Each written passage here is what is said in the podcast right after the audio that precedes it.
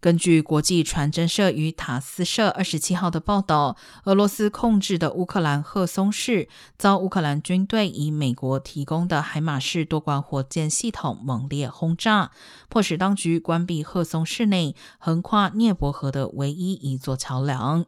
乌克兰从俄罗斯手中收复南方地区的反攻行动可能会因此而受益。